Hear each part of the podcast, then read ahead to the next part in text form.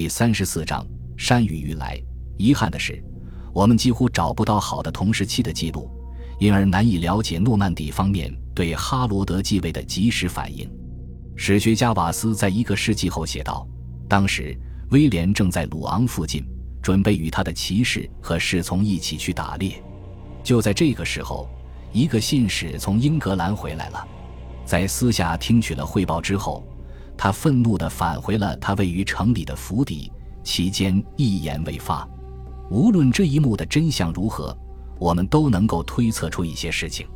前信者爱德华已经病了很久，因此，在一零六五年最后几周里，威廉一定已经知道英格兰的王座即将空置。这让一些史家产生了疑问，他们很好奇威廉为何不早点动身。如果他早点动身，也许在圣诞节时，他就能够横渡海峡了。这样一来，等时机一到，他就可以提出自己对英格兰王位的主张。但是事实上，早点动身并不在威廉的选项当中。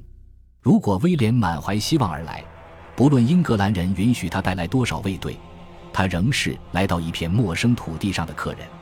他无力对抗任何阻挡其继位的派别。更有甚者。他也会陷入英格兰宫廷里的那种致命的阴谋中，成为待宰的羔羊。对威廉来说，他所做的是唯一现实的选择，正如以前哈萨克努特和前信者爱德华一样。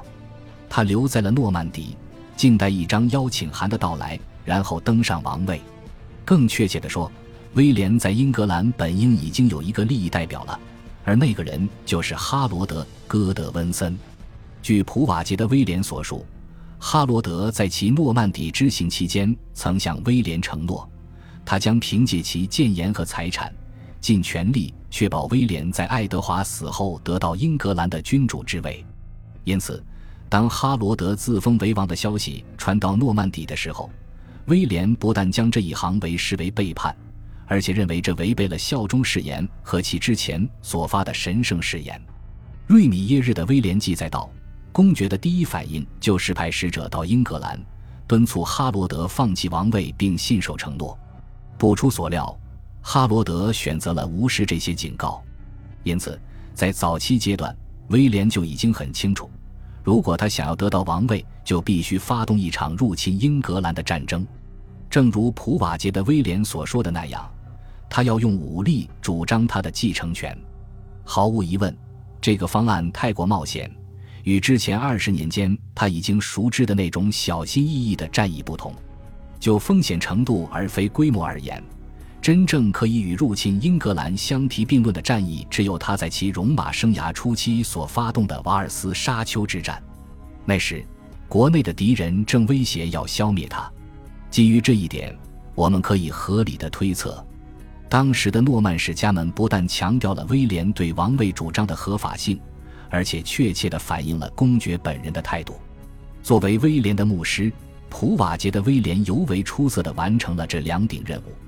在选择了直接面对之后，威廉事实上把他对王位的主张、他自己的名望和生命，以及成千上万的诺曼底同胞的生命一起交给了上帝，由上帝来裁决。公爵坚信他对王位的主张是正当的，而这也反映在他向教宗所提的诉求中。在得知哈罗德登基之后，他马上派使节前往罗马，并向教宗亚历山大二世提出异议。遗憾的是，没有任何有关这一诉讼的文本记录存留至今。但毫无疑问，这次诉讼确实曾经被记载了下来，并在当时广为流传。这是因为它似乎影响了几个诺曼史学家对于1066年的记载。爱德华的承诺和哈罗德的伪誓显然是这一争论的焦点，但诺曼人可能也会指责英格兰教会，认为他软弱涣散，而大主教斯蒂甘德就是一个典型的例子。教宗显然觉得公爵提出的理由很充分，因为他迅速认定诉诸武力是合法合理的。作为这一决定的信物，教宗让威廉的特使从罗马带回一面旗帜。方便公爵在战斗当中使用。虽然威廉已经得到了教宗的支持，但就诺曼底本土而言，他又得到了多少支持呢？一零六六年，威廉召集了公国疆域内的要人，召开了一次代表会议。这显然是他一开始所采取的另一个行动。在普瓦捷的威廉和瓦斯所提及的参会人员中，有很多我们已经熟知的人物，包括他同母异父的弟弟罗贝尔和奥多，以及他的密友威廉、菲茨、奥斯本和蒙哥马利的罗歇。按瓦斯所言，作为公爵最为亲密的议事顾问，这些人都给予了他全力的支持，但他们同时也建议要召开第二次会议。这次会议所涉及的范围应当更大，以便其余的诺曼底贵族了解他的意图。这又是一个只有后世文献的支持，但较为可信的例子。另外几位作家也提及威廉对建议的寻求，不过都比较隐晦。马姆斯伯里的威廉于十二世纪初写道：“威廉将要人们召集到利勒伯勒镇，以确定人们对计划的态度。”马姆斯伯里也表示。会议是在公爵收到教宗的旗帜之后召开的。如果真是这样，那就表明这次范围更大的会议是在初春召开的。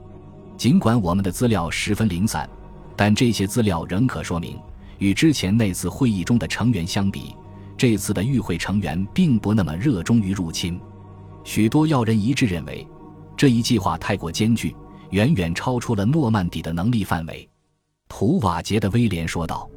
这些怀疑者也指出了哈罗德的优势，并表示，无论是就财富还是士兵数量而言，哈罗德的王国都要远远胜过他们自己的国家。诺曼人的焦虑似乎与横渡英吉利海峡的困难有更大的关联。在瓦斯的陈述中，他们说道：“大人，大海让我们感到恐惧。”而根据普瓦捷的威廉的说法，他们主要关注的是英格兰人在海军方面的优势。哈罗德的舰队有无数的战船和熟练的水兵，都经受过许多危险和海战的考验。关于这一点，我们很容易赞同那些持否定意见的人。虽然我们无法精确地比较英格兰和诺曼底的海军军力，但根据文献，前者显然具有优势。正如前文所述，在前进者爱德华执政期间，英格兰的军事史在很大程度上是海战的历史。十一世纪四十年代。爱德华曾多次指挥着舰船以抵御维京人的进攻，他也曾应神圣罗马皇帝的请求，在海上封锁佛兰德。戈德温家族之所以能够在一零五二年利用武力回归，同样得益于他们在流亡期间招募强大舰队的能力。一零六三年，哈罗德能够在威尔士取胜，部分原因也在于他能够获得海军的支持。相比之下，这一时期的诺曼底人则跨过了公国的边界，在路上作战。据我们所知，诺曼底只有爱德华和阿尔弗雷德在十一世纪三十年代所建立的那些舰队。正如一千零六十六年春的一些诺曼人所言的那样，这些舰队还从未有过胜绩。而且，对英格兰发动海上进攻，问题并非只在于可行性。除此之外，还有关于义务的问题。根据瓦斯所言，那些声称恐惧大海的诺曼人还补充了一句：“我们没有义务到海峡的另一侧去作战。既然这次旅程这么危险，为什么诺曼人还要追随他们的公爵并踏上旅程呢？”我们知道，就总体而言，威廉的臣民认为自己应当为公爵履行军役。对于这一点，最为明确的表述出现在诺曼征服之后不久所起草的一份文献里。这份文献提到，那些人之所以作战，是因为他们需要履行这样的义务。人们猜测，这义务早在一零六六年前就已经普遍存在了。这也就部分的解释了威廉为何能在其生涯的早期招募到士兵。令人沮丧的是，我们并不知道诺曼底的军役是在什么样的基础上形成的。过去的历史学家们认为，诺曼人发展了一套早熟的封建制度。在这套体系里，大多数的大地主都认为，给公爵提供固定数量的骑士是他们的义务。问题是，几乎没有证据表明，在一零六六年之前，这种向公爵提供确定数量的骑士的要求是存在的。事实上，正是在一千零六十六年，我们才首次看到关于这一义务的正式讨论。这一关于义务的讨论发生在诺曼人入侵英格兰之前。及威廉集结部队的期间，瓦斯说，威廉和他的每一个封臣都进行了一对一的协商，在协商期间，他请求他们提供比之前多一倍的骑士，并且向他们保证，这一义务只是暂时的，不会变成惯例。每一个人都告诉了他，自己会做什么以及会出多少艘船。公爵立即把答复一一记录在案，也就是说，他记录下了那些船和骑士的数量，而那些贵族也同意照办。如果不是威廉自己的书面记录还存世的话，只凭借一个世纪之后的瓦斯的技术，我们很难相信这次讨论真的存在。存世的这一小段拉丁文仅仅占了一页纸的篇幅。史学家们称这一十二世纪的手抄记录为传记簿。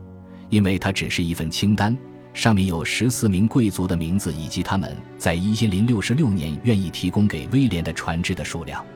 然而，在很长一段时间里，这份清单都被认为是伪造的，因为在如此早的历史时期，我们没有找到第二份有关军役的如此精确的说明。现在，学者则倾向于将其视作一份真实的记录，他们认为。它是在诺曼征服不久后被拟定的，而且是有关当年战前部署的记录。也就是说，它记录了一个关键的时刻。这一时刻不仅对威廉征服的准备过程来说是重要的，对于公爵与他的封臣关系的发展来说也是如此。一零六六年的特殊需要本身似乎就把诺曼人引上了一条更严格的封建主义道路。后来，他们也以此而闻名。感谢您的收听，喜欢别忘了订阅加关注，主页有更多精彩内容。